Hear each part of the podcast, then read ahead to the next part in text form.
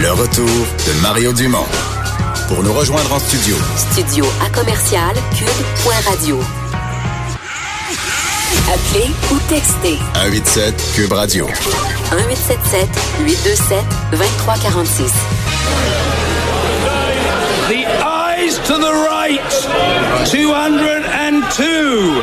The nose order. The eyes to the right. 202. The nose to the left. 432. So the nose have it. The nose have it. Alors, Vincent, The Nose Have It, euh, c'est le nom qui a gagné 432 à 202. Ce qu'on vient d'entendre, c'est passé. Oui. Euh, Il y a quoi, une heure et quart environ? Euh, Oui, un euh, peu avant, euh, ben, en fait, euh, un peu avant 15 heures, donc ça fait même moins d'une heure, fait d'une ben oui. autour d'une heure. Euh, une défaite, faut dire, cuisante pour euh, la première ministre Theresa May. Vous avez entendu dans leur style quand même euh, assez euh, coloré au Parlement britannique parce qu'après ça, on se, on se chicane d'un côté comme de l'autre. Est-ce que Theresa May va passer au travers aussi? C'est une question. Elle aura un vote de non-confiance à traverser demain. C'est Je la pose tout de suite, Normand. Est-ce qu'elle va passer à travers? Je- personnellement, je ne pense pas. Et c'est la plus grande défaite parlementaire de l'histoire de l'Angleterre. hein. Les gens pensaient pas euh, qu'elle allait être battue par 230 voix. La Les- BBC, par- la BBC ce matin parlait de 70, 80, Oui, oui. peut-être Ouais, plus de, ouais. peut-être plus de 100, mais pas 200 quelques. Écoute, écoute, il faut remonter là en 1924, il y a 95 ans, où le gouvernement travailliste de Ramsay MacDonald, lui, avait été battu par à peu près 130 voix. Et, à- et- et en- c'est un record absolu là. Dans le Guinness avec euh, euh, cette défaite-là, 230 voix. Et là, bien sûr, immédiatement, Jeremy Corbyn, le chef de l'opposition, a déposé une motion euh, de censure, une motion de non-confiance. Il va y avoir un vote euh, demain. Alors, euh, je pense pas qu'elle va réussir à s'en à s'en sortir. Et là, eh bien sûr, est-ce qu'elle va démissionner? Est-ce qu'elle va décider de déclencher, parce qu'elle pourrait le faire, elle pourrait dissoudre le Parlement dans ce cas-là et déclencher immédiatement des élections générales. Mais en tout cas, ça bouleverse complètement. Et je suis sûr, ben là, j'ai pas regardé depuis une demi-heure, mais ça va avoir une répercussion terrible aussi sur la valeur de la livre sterling. Il va y avoir, bien sûr, des perturbations euh, financières et Ouais. économiques là, euh, sur les marchés internationaux. C'est une c'est une des plus grandes nouvelles politiques de l'Angleterre depuis la fin de la Seconde Guerre mondiale qu'on est en train de vivre là. Ben, c'est drôle que tu dis ça, c'est la question que j'allais te poser. Reuters ce matin parlait du vote le plus important Ben du oui. Royaume-Uni depuis euh, l'époque de Churchill, le- le- le- Ben, la, décision d'entrer dans la Deuxième Guerre mondiale. Ah ouais. Et comme je et là évidemment la stabilité politique et économique qui en découle, euh, ça se rétablira pas tout de suite. Donc, on a le choix. Est-ce qu'il va y avoir euh, la démission de la première ministre? Est-ce qu'il va y avoir des élections générales? Est-ce qu'il va y avoir un nouveau référendum sur le Brexit? hein? Tout ça, euh, euh, c'est possible. Et même la défaite de Mme May est tellement importante que tout ça est possible. Donc, euh, disons que la probabilité, la pente du système, si on peut dire, va vers des élections euh, générales et va vers un nouveau référendum. Mais ça, ça va durer des mois. Ça va. Et entre-temps, bien sûr, ça, ça va il va y avoir une insécurité, il va y avoir un doute, il va y avoir la, stabilité politique de la Grande-Bretagne. La mère des parlements, un des États démocratiques les plus stables de la planète, ben tout ça est en train de miner la confiance des Britanniques envers leurs institutions politiques et miner aussi la confiance euh, des Européens. Et là, les Européens, hein, peut-être que si le vote avait été serré, ça aurait peut-être incité l'Union européenne à euh, proposer des nouvelles, directement ou indirectement, des nouvelles concessions. Mais avec, avec un vote comme cela, là, On s'en va nulle part. on, on, on s'en va nulle part et on s'en va. Puis quand même, il y a là, et ça c'est une autre décision absolument importante. Le 29 mars, ça s'en vient vite. Est-ce que il va y avoir une entente pour prolonger ça ou est-ce que tout le monde va dire non, c'est le 29 et là, bien sûr, il va y avoir, en plus de ça, la séparation de la Grande-Bretagne du reste de l'Europe, alors que le pays va être complètement déstabilisé politiquement avec euh, avec des élections générales ou un nouveau euh, référendum.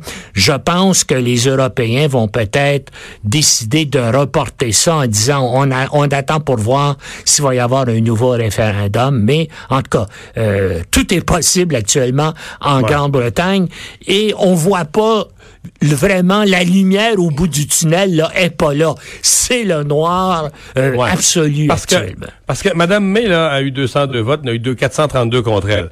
Mais ce fameux 432, puis on en parlait en ouverture d'émission, c'est un ramassis de toutes sortes de... C'est pas 432 personnes qui ont la même vision, Non, non, là. non, non.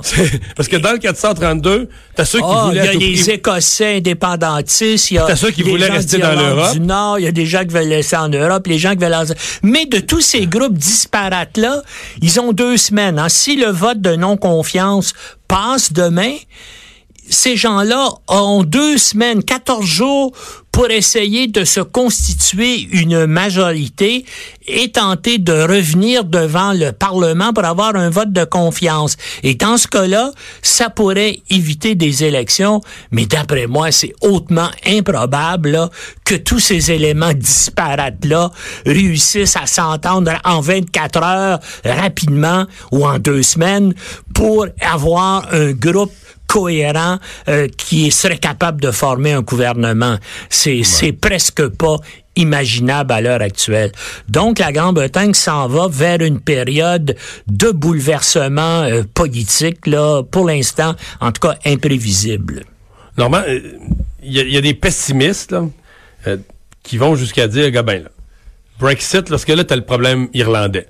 En Irlande, quand le Royaume-Uni et l'Irlande faisaient tous deux partie de l'Union européenne, il n'y a plus raison d'avoir une frontière. Il n'y a plus de, fron- il y a plus de Il n'y frontière frontières. Il n'y en a plus nulle part en Europe. Donc, Ouais. il n'y en a plus entre l'Irlande du Nord et l'Irlande. Donc, cette île qui est l'Irlande, elle est unie de facto, même si l'Irlande du Nord fait partie du Royaume-Uni, puis l'Irlande est un pays indépendant. Mais, s'il fallait remettre une frontière, parce que là, avec le Brexit, le, le- le Royaume-Uni devient un pays séparé de l'Europe, remettre une frontière, il y a des gens qui disent, les Irlandais vont dire, là, nous autres, on a eu la guerre civile, on veut plus ça, là. On est l'Irlande du Nord puis l'Irlande se réunifient puis on quitte le Royaume-Uni. Euh, ça marche plus le Royaume-Uni. Ah non, mais- si- et- et puis puis, s'ils faisaient ça, s'ils faisaient ça, les Écossais sortir. pourraient, ben ça. S'ils faisaient ça, les Écossais pourraient faire la même Ah chose. oui. Est-ce qu'on est en train d'assister au Royaume des Unis? à l'effondrement euh, du Royaume-Uni, à la désintégration, ben c'est des choses qui sont encore très improbables, mais c'est une réalité qu'il va falloir considérer dans les équations euh, politiques, dans les analyses d'avenir, que ça pourrait effectivement arriver. Puis c'est ça le problème, la tension et, et, et tout le, le- le- le- les tensions actuelles, c'est ça, comment faire pour avoir une frontière entre les Irlandais qui, eux, massivement ont voté pour rester en Europe, et puis l'Irlande du Nord aussi a voté majoritairement pour rester en Europe, et le reste de l'Angleterre. Donc, comment organiser, parce qu'il y a des gens qui disent, il y a peut-être moyen, avec les technologies modernes, de faire une espèce de frontière numérique plutôt qu'une frontière géographique. Mais ça, ça peut pas s'élaborer en, en deux semaines. Non, il y a, c'est, euh, il y a en tout cas, euh, il y a des tensions là qui sont impossibles à résoudre et ça va finir, d'après moi, par des élections générales et puis par un nouveau Ouais. référendum. Mais là, qu'est-ce qu'il y a eu avec le 29 mars? Là, Et là il, il va falloir aussi prendre une décision très rapidement. Il peut pas s'organiser en Grande-Bretagne parce qu'il y a parce qu'il y a encore deux semaines de délai là avant que la motion de non-confiance et que le gouvernement s'en a. Même si Mme May euh, décidait de dissoudre le Parlement demain, organiser des élections, ça prend un, un- un certain temps. Alors, qu'est-ce qui arrive avec le 29 mars? Là, c'est la, c'est la question qui, euh, qui se pose. Et, et puis là, même si on règle cette question-là, et surtout si on la règle pas, imaginez là tous les problèmes économiques, les, tous les, les, les problèmes logistiques, tout ça, en disant le 29 mars, l'Union européenne est là et l'Angleterre n'en fait plus partie. Ça va complètement désorganiser les relations économiques euh, euh, euh, du pays, les organisations, les, les déplacements. On voit, il y a tout le problème aussi là euh, de Ben, l'aviation, passeports les européenne. passeports de l'Union européenne, les problèmes de navires qui circulent entre la Grande-Bretagne et l'Europe, les traversiers, les nombreux traversiers qui relient la Grande-Bretagne à, vrai, à la France, à la. Belgique, à la, à la Hollande.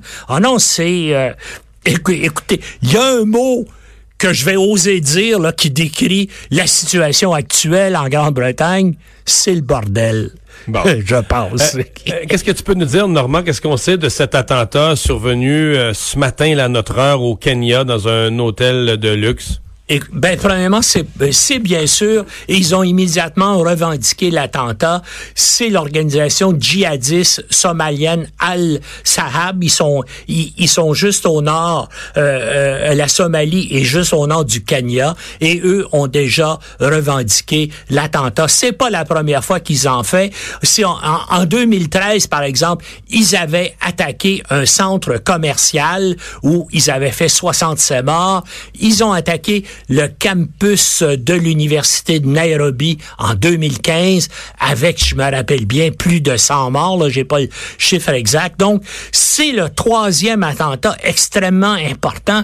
euh, Pourquoi il frappe le Kenya? Pourquoi il frappe le pays voisin? parce il- que, parce que, premièrement, le Kenya intervient avec l'Union africaine pour combattre euh, euh, les djihadistes en, en Somalie. Alors, eux, bien sûr, et, et, le, et le point central euh, euh, d'organisation des opérations de l'Union africaine contre les djihadistes somaliens, c'est au au Kenya euh, qui bien sûr aussi mène des et ces, ces armées mènent des opérations au Kenya. Donc c'est pour se venger et en représailles contre l'appui que le Kenya euh, donne euh, euh, à l'Union euh, africaine qui euh, qui a des armées, qui a des armes, euh, des soldats qui combattent euh, en, en Somalie, hein, qui est un, un pays dans le fond euh, qui n'a pas d'État. C'est un pays a où plus de gouvernement. il y a plus de gouvernement depuis le début des années 90 dans euh, euh, dans cet État-là, qui est d'ailleurs divisé en, en trois sections.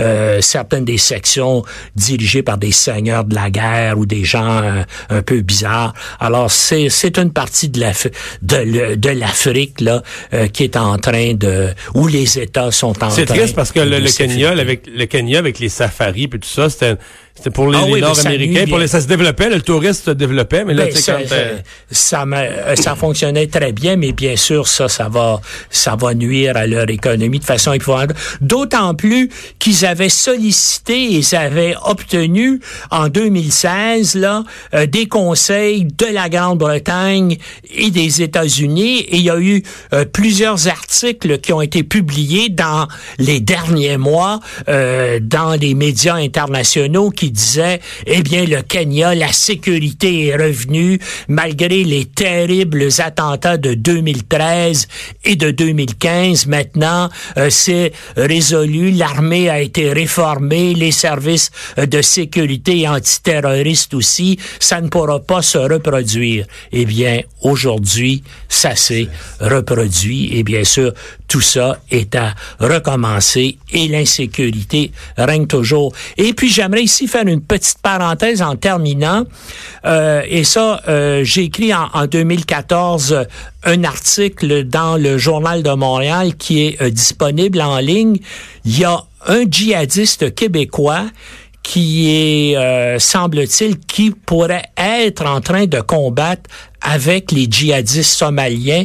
Son nom, c'est Abderraouf Jdé et c'est un, il y a donc un passeport canadien, donc c'est un type qui habitait Montréal, un type d'origine tunisienne, dont la tête est mise à prix par le FBI pour 5 millions de, de dollars. Et des sources euh, dans les services de sécurité m'avaient dit en 2014 que en, euh, en Afrique de l'Est, donc en, en Ouganda, euh, Kenya, euh, il y avait eu un avis qui était émis où on disait qu'il y avait un danger que Abderraouf Jdé dirige des commandos euh, somaliens qui mènent des attaques dans les capitales de ces pays-là et sa photo avait été affichée à plusieurs reprises. Et d'ailleurs, vous pouvez voir sa photo sur le site du FBI et comme je vous dis, il y a une récompense de 5 millions de dollars. Et quand j'avais fait l'enquête en 2014, euh, je m'étais rendu à Rosemont puis j'étais allé dans un, une pizzeria parce que pendant longtemps, donc, il, il habitait Rosemont et il livrait de la pizza pour euh, un restaurant de la rue Masson. Mais il fréquentait la mosquée de la rue Hutchison, la mosquée Al-Assouna. Euh. mais il est disparu en, à l'époque, peu avant les attentats du World Trade Center. D'ailleurs, semble-t-il qu'après son entraînement en Afghanistan, Abderraouf Jdé devait participer à l'attentat du World Trade Center, mais pour des raisons mystérieuses, il l'a pas fait. Mais en tout cas, quand les Américains ont envahi le camp d'Oussama Ben Laden en Afghanistan, ils avaient trouvé une vidéo où euh, euh, euh expliquait pourquoi il sacrifiait euh, sa vie pour combattre avec les djihadistes. Mais bien sûr, pour l'instant en tout cas, on sait qu'il est toujours vivant, mais on ne sait pas vraiment où il est. Oui, je trouve. Merci beaucoup, Normand. Au revoir. Dans un instant, le boss de Vincent.